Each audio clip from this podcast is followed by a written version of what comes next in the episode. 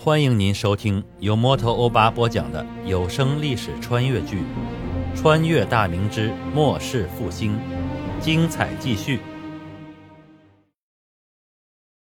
随着一片惨嚎响起，前排数百名贼兵中箭，有的被箭射中了脖子，有的被扎在头顶，有的深深地插在了肩膀上。射中脖子和头顶的贼兵当即毙命，受伤的贼兵忍不住巨大的疼痛感。一个个发出不似人声的哀嚎。这时，官军的第二波箭雨又已来到，鲜血迸溅中，又是一片贼兵倒地。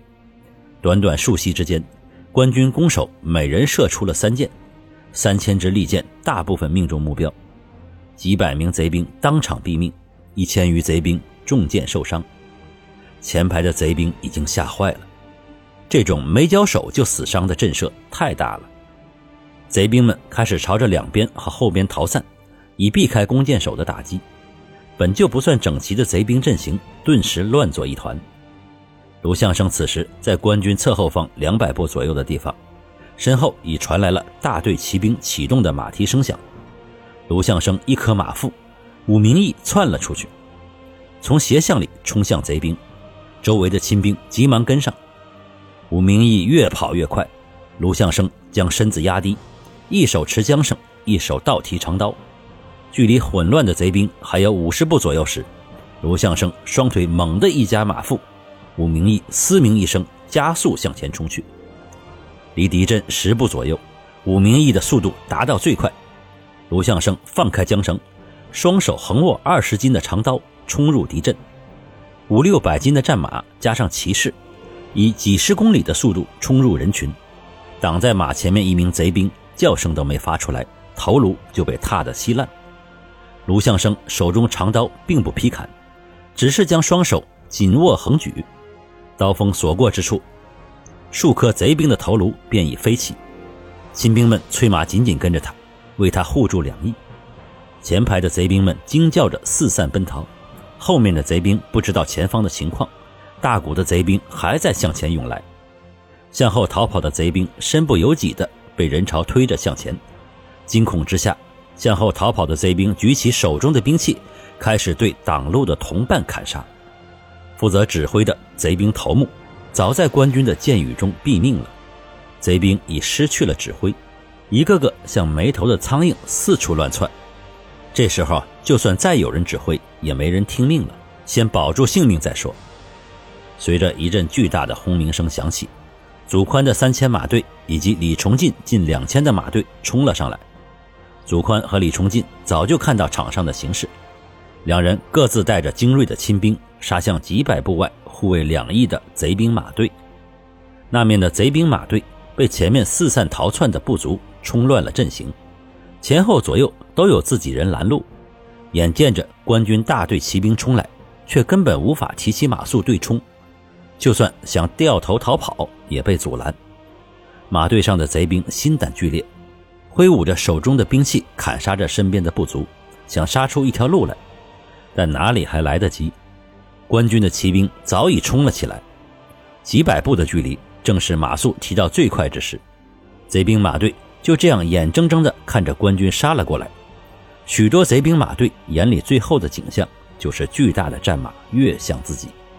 绝望地挥动着兵器，想要阻挡，但一阵剧痛传来，自己或是飘向空中，或是跌落马下，带着满腔的不甘和恐惧，进入了无边的黑暗当中。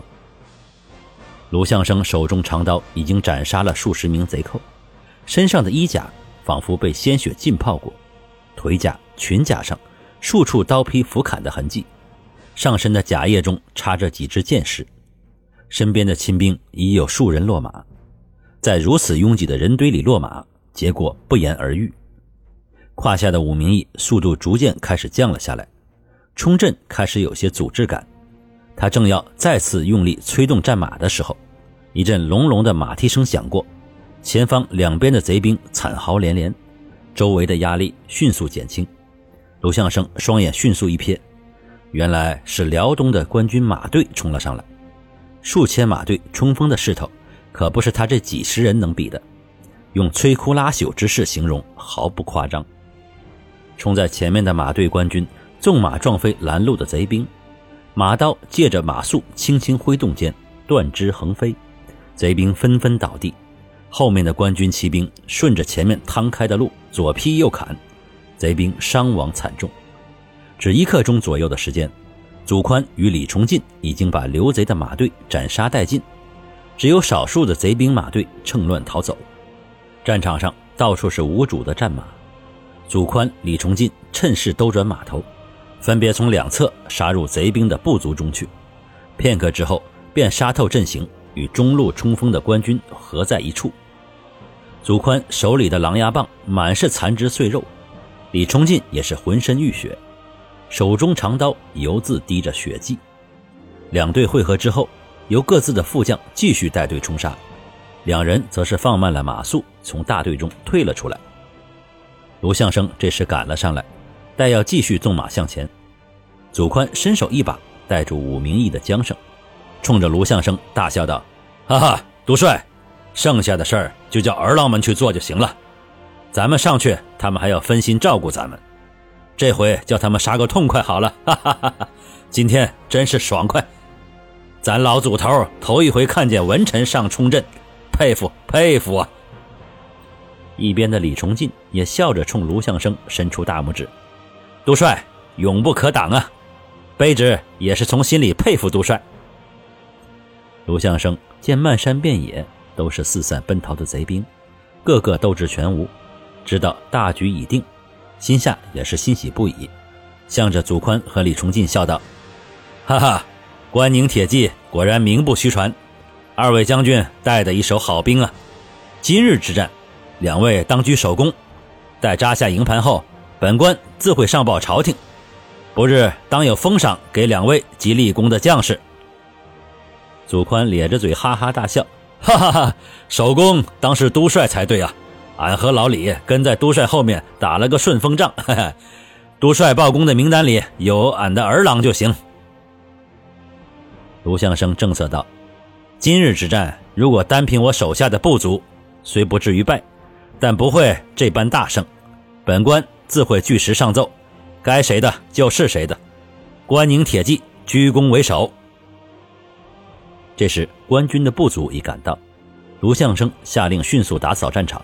搜寻官军的受伤者，收敛阵亡的官军遗体，收集贼兵丢弃的兵器和盔甲，以战马为重。卢向同带着几十名手下兴高采烈地东奔西跑，收拢旷野上里无主的战马。其余的官军开始搜检战场，受伤倒地的官军兄弟被找了出来，包扎伤口被放在担架上抬走，阵亡兄弟们的遗体抬到一边摆放整齐。贼兵但凡有活着的，全都是补刀。官军没时间也没义务抢救这些贼兵伤员。每个贼兵随身值钱的物品也被翻检出来。战场上不断响起被补刀的贼兵临死前的悲惨嚎叫。包括卢相生在内的所有人都已经习惯这样的场景。造反对抗朝廷，就得是这样的下场。卢相生来到摆放阵亡官军遗体的地方，低头默默地注视着一张张刚刚还鲜活的面容，眼眶湿润了起来。这里面的每一个人他都认识，有的是他的亲兵，有的是辽东马队的普通士卒。虽然很多人他并不知道名字，但他们都会叫他一声都帅。卢相生摘下头盔。向着阵亡将士的遗体深深地鞠了一躬，跟随过来的祖宽、李崇进二人吃惊之余，也赶忙跟着摘盔行礼。卢相生慢慢直起身子，将头盔戴好，转身对着二人缓缓开口道：“二位将军，这里面有自我从大名府募兵起就跟随我的老兵，也有中间补充进来的新兵，更多的是辽东过来的官军。”他们都是爹娘的好儿子，也是我大明的好儿郎。正是他们的牺牲，才使更多百姓保住了性命家业。他们本想跟着本官建功立业，没想到丧命于此。卢某愧对其父母家小啊！说到这里，卢相生的眼里已经沁满了泪水。祖宽戴好头盔，搓搓手，开口劝道：“呃，杜帅，俺老祖是个粗人，在战场上也拼杀了十几年，见惯了生死。当兵打仗就得死人，杜帅还是不要太过伤心了。”李崇进也劝了几句，卢相生方才略感释怀。这时，追击贼兵的马队也已返回，骑兵们个个兴奋不已，很多人腰间、怀中鼓鼓囊囊，看来收获颇丰。